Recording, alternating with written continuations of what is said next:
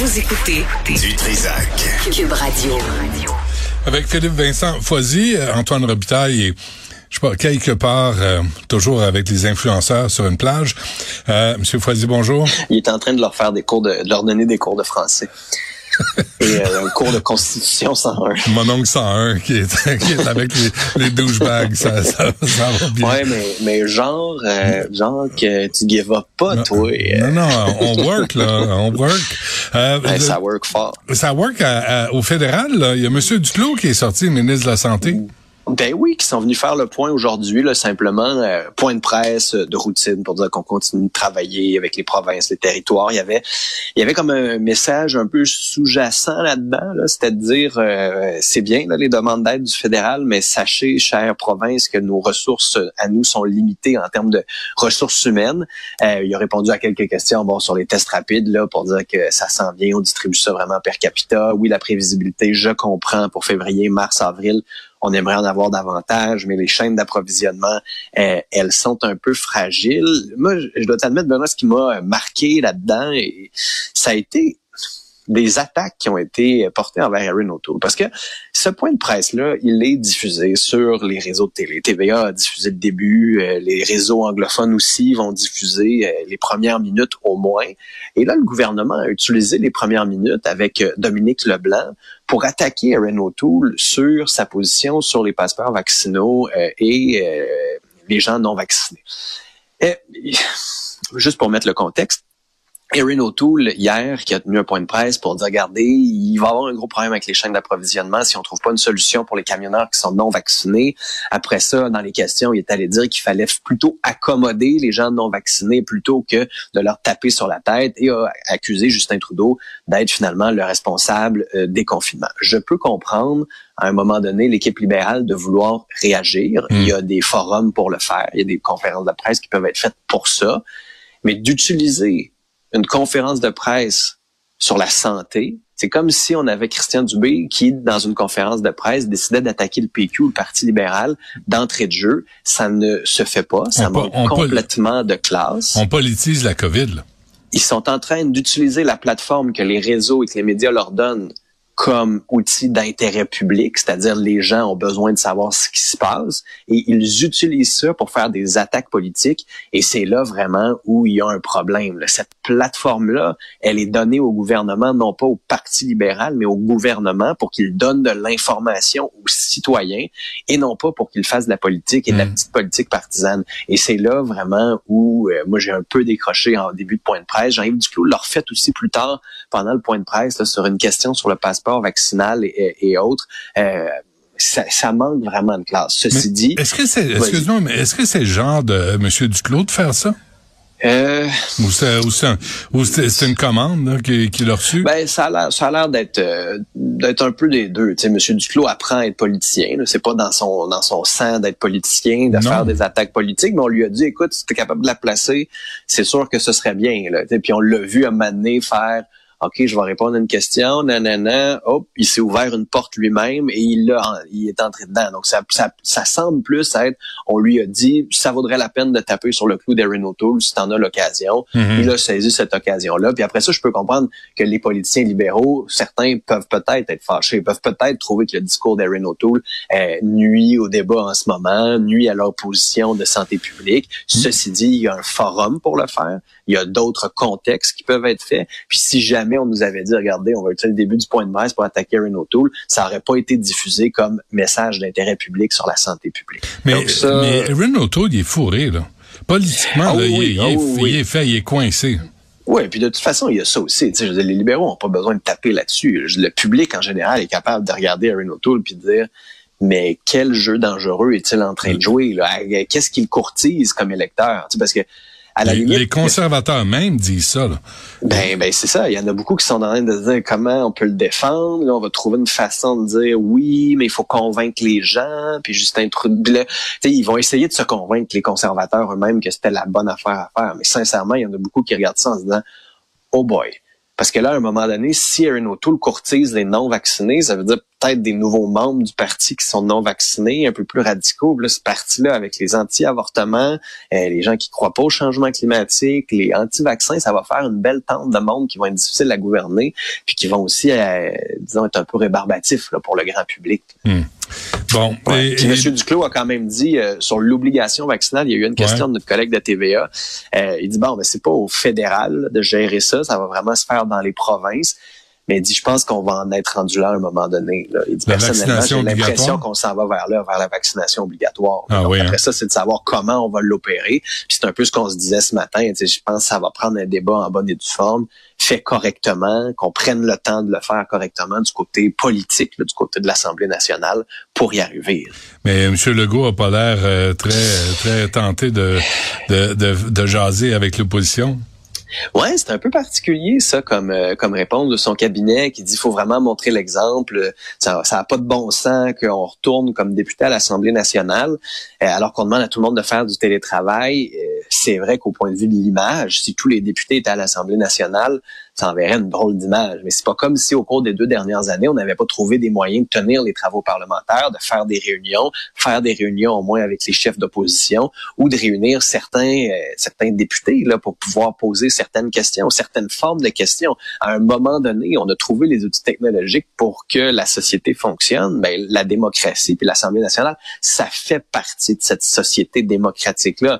Donc le fait de dire que ce serait pas bon pour la perception, je peux comprendre, mais après de ne pas vouloir trouver d'autres solutions ou de pas vouloir faire en sorte que l'opposition participe à ça, puisse elle aussi poser des questions. Parce que hmm. c'est bien là, que les journalistes posent des questions. Je vais continuer de, le défendre et de le crier très fort que ça prend des journalistes qui posent des questions, mais l'opposition aussi a un rôle à jouer. Techniquement, les députés représentent les gens de leur circonscription. Puis il y a des enjeux dans les circonscriptions. Puis des députés, des fois, ben, ça peut avoir des idées qui peuvent être intéressantes auxquelles les politiciens actuels dans la cellule de crise n'ont pas pensé. Et juste le fait de, de, de dire que ces rencontres-là, c'est sain aussi pour la démocratie. Ben oui, mais on a prouvé qu'on était capable de travailler de façon non partisane ben à, Québec là, sur le mourir dans la dignité, sur les, les, les euh, tribunaux euh, pour agression sexuelle. Il me semble que la COVID ça appelle ça aussi, cette ben espèce de collaboration? Ben, ben oui, tu sais, on aurait pu utiliser le, moment euh, en ce moment pour dire, regardez, on va pas retourner euh, de façon régulière, les projets de loi vont être sur la glace pour les prochaines semaines, mais trouvons une formule soit hybride, un peu comme les gens font à Ottawa, là, euh, quand ça va revenir. les gens peuvent être à la maison et répondre aux questions ou à l'Assemblée nationale, ou on peut trouver une façon de faire des, des, des, séances plénières, des comités spéciaux. Je il faut juste être un peu créatif. Là, on pourrait s'assurer, par exemple, que les mardis, mettons, ben, le ministre de la Santé fait ses points de presse, ben, il pas non plus du temps aux députés, mais qui puisse le faire le jeudi, puis que le ministre du Travail puis de la Famille euh, ou le, du Sport et, de l'Économie peuvent être là le mardi puis répondre à certaines questions. Puis le lendemain, c'est trois, quatre autres. Puis on fait des petits groupes comme ça pour qu'il puisse y avoir ce travail-là si l'opposition tombe pas dans la partisanerie, ça pourrait devenir un travail hyper constructif et utile. C'est, c'est juste, en ce moment, les politiciens, des fois, sont un peu au prix, surtout au gouvernement, avec tellement de feu à éteindre qu'on a l'impression qu'on en éteint un, mais qu'on n'a pas pensé au feu qui allait être allumé ou qui est en train de commencer à brûler, mais qui est tellement petit, puis on y pense pas, mais dans deux semaines, il va être énorme, ce brasier-là, puis on va être encore pris avec un autre feu. Alors que des fois, ben, un politicien d'opposition, quelqu'un qui a eu le temps de parler au monde sur le terrain parce qu'il n'est pas aux prises avec cette gestion de crise-là, peut amener des solutions intéressantes, peut amener de l'eau au moulin. Et ça, c'est pas à prendre à la légère. Il faut comme mettre de côté la forme de partisanerie encore une fois, peut-être pour quelques semaines seulement, puis vous retournerez en année électorale après. ouais, c'est ça. Ou en campagne électorale. Mais je, je, posais la question à Mme Andelade tantôt euh, sur euh, Dr Arruda, puis elle, m'a toujours, elle a toujours répondu, c'est euh, François Legault qui l'a euh, renouvelé, qui a renouvelé son mandat. C'est François Legault qui décide. C'est, tu sais, c'est comme M. Arruda s'en sauve assez, assez bien là face à l'opposition. Il y a personne qui lui demande de rendre des comptes sur ses contradictions et ses décision? En même temps, en plein milieu d'une crise, l'opposition doit être prudente là-dedans parce que ce serait facile, par exemple, de se faire accuser de nuire, de vouloir euh, déstabiliser la cellule de crise ou de, de, politiser un non-partisan ou un fonctionnaire. C'est très, très, très, très difficile pour un politicien de critiquer un fonctionnaire. Parce que euh, surtout quand c'est des mauvaises décisions ou des contradictions, c'est pas euh, c'est pas évident. Donc c'est pour ça que Dominique Anglade a été assez prudente. Parce que si elle avait dit non, ça prend sa démission, ben, on aurait parlé de ça toute la fin de semaine. Le, le, hmm. PLQ qui réclame la démission de M. Arruda. Là, le discours aurait porté sur doit-il rester, doit-il s'en aller, mais à un moment donné, cette question-là, on va devoir la poser, mais peut-être pas en plein milieu d'une vague ou en plein milieu d'une crise. Mais on a quand même changé le ministre de la, Santé en plein milieu d'une vague puis d'une crise. Oui, c'est possible, c'est possible. Je, je dis pas que c'est impossible. Ceci dit, ça fait en sorte que il dit monsieur monsieur Dubé quand même arrivé en juin, on n'était pas en plein milieu d'une vague, on avait passé au travers d'une vague puis on était passé à autre chose quand même. Euh, au niveau des cas de Covid, il y en avait quand même un petit peu moins à ce moment-là, donc c'était plus facile aussi pour monsieur Dubé de reprendre la barre de ce navire-là. Après comme tu le dis, il y a plein de scientifiques qui seraient prêts qui pourraient être là, des médecins qui en ont vu des vertes et des pas mûres qu'on pourrait tout de suite amener par exemple à l'intérieur de la cellule de crise qui puissent se familiariser avec la la situation.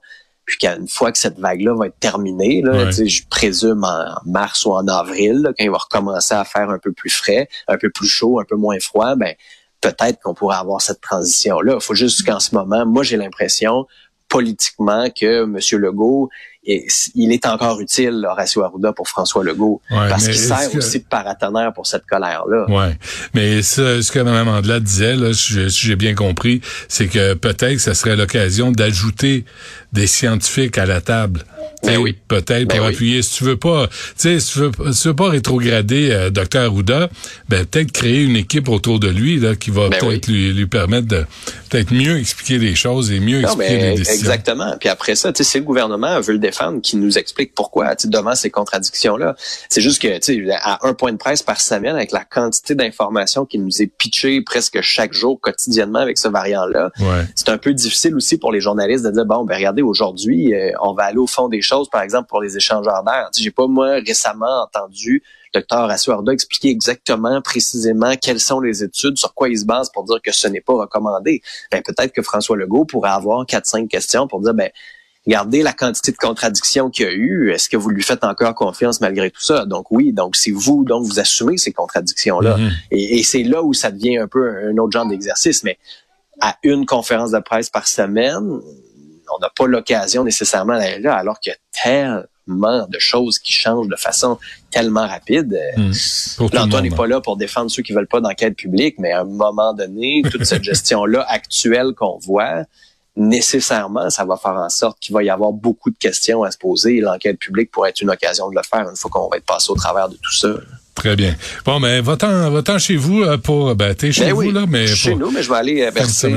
Va, va bercer. bercer et profiter de la fin de semaine. Oui, puis profiter de l'hiver puis des sports d'hiver à Chamonix. c'est beau, là. Il neige en plus. Il va faire froid. La neige va être belle.